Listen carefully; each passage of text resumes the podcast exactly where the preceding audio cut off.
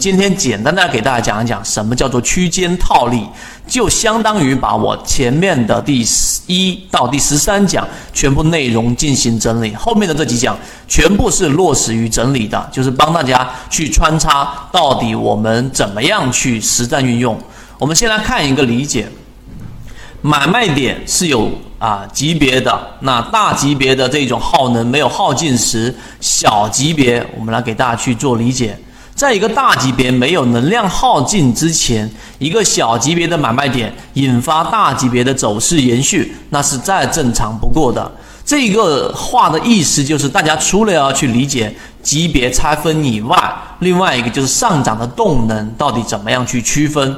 前面我们讲过，对不对？当一只个股的这个长期均线和短期均线的这个交汇面积，第一次交汇面积。是这么大的，对不对？然后呢，在后期明显的是减少了的。那么这种就是一种我们说的这一种平均力度的减少，其实是等同于下方的 MACD 的一个判断的。其实你记得这一种判断要教会给大家的，就是你要学会去判断一只个股的上涨动能到底是上涨。呃的动能增加了还是衰竭了？是正常的还是非正常的？你光是看均线系统是不足够的，所以我们才引入了 MACD 的判断、流动资金的背离啊、主力追踪的我们说的这一种叫做溢价，就是我们说呃主力创新高，股价没创新高，全部是沿用这一种思维。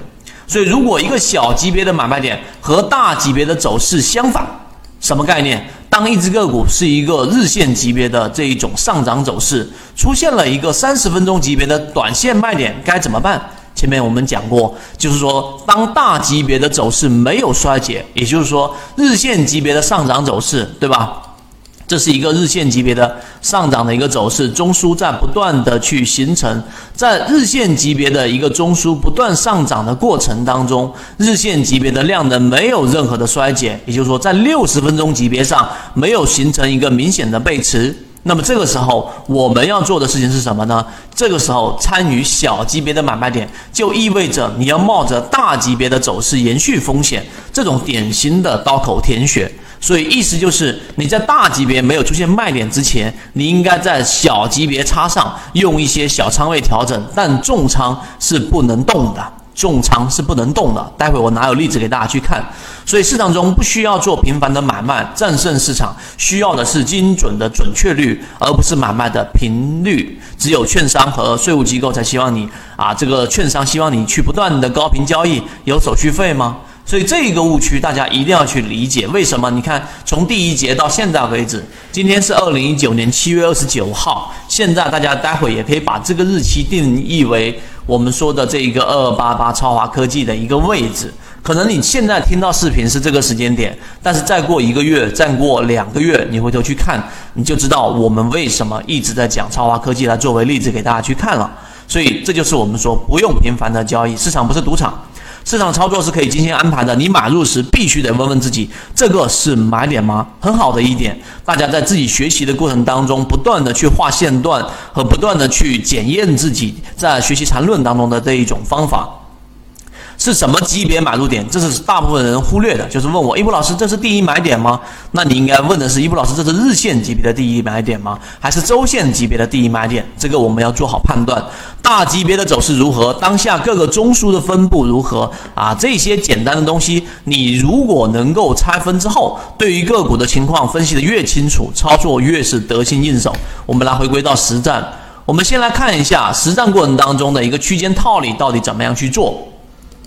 区间套利其实道理非常简单，你要去打一个时间差，它必然是会要存在着某一种程度上的溢价，主力创新高而股价没创新高的模式，大家都清楚了，我不去重复。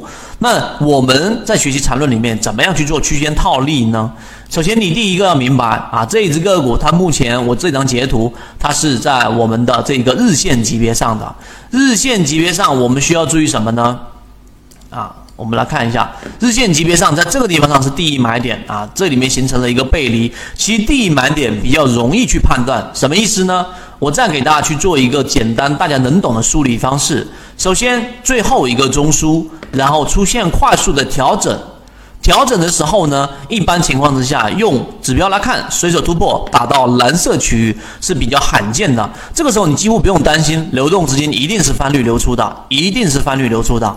所以这种情况之下，结合 MACD，如果你没有指标在看，你看 MACD 形成第一次背离啊，这个背驰，这种情况之下呢，就是第一买点，因为第一买点是最不好把握的，你做底仓而已。那么当这样的个股随着它逐步的上涨，一般情况之下，MACD 会把它拉到零轴以上，上零轴以上之后，在它形成一个新的中枢，这个新的中枢之后，第一波上涨的回踩，这个就是我们所说的第二买点。这种情况之下，很多人想说，第二买点到底怎么把握？这是最容易出现误区的地方，就是我在日线级别上选择出来的个股第二买点从哪里找啊？同志们，从我们的小级别、次级别去找，所以我们应该切换到六十分钟去找第二买点。明白了吗，各位？所以很多人在这个地方上就经常会有误区，哦，涨停回踩，日线上去买就行了，你没有去看六十分钟级别。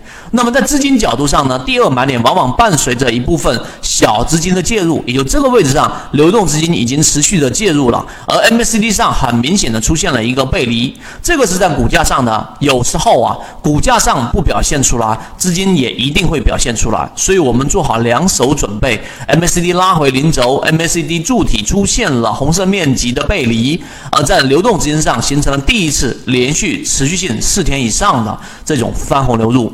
那么出现一个快速的上涨，这个涨停板之前你有没有办法介入？这个不好把握，因为它只是第一买点作为一个介入嘛。第一买点在这这些位置附近，那么第二买点可以位置出现的时候是出现涨停之后回踩。我们来看六十分钟级别到底怎么样去把握。当然，我这里面还有一句话，就是日线级别一直以来都没有出现卖点。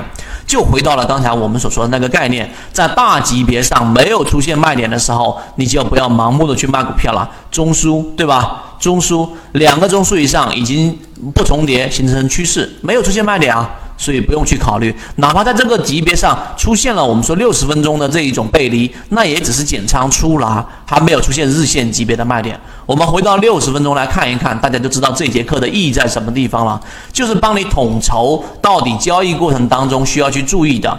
这个是这一只个股里面在我们所说的这一种啊日线级六十分钟级别里面的一个走势是怎么样的？我们来看六十分钟级别，它是这样的。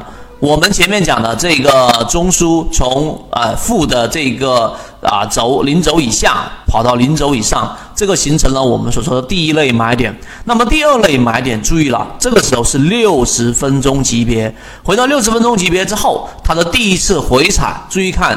这个回踩并没有回到我们所说的中枢的上轴，所以呢，这种情况之下，在 MACD 上的判断是这一波拉上零轴之上之后的第一次回调，这个就是趋势中完美，各位明白吗？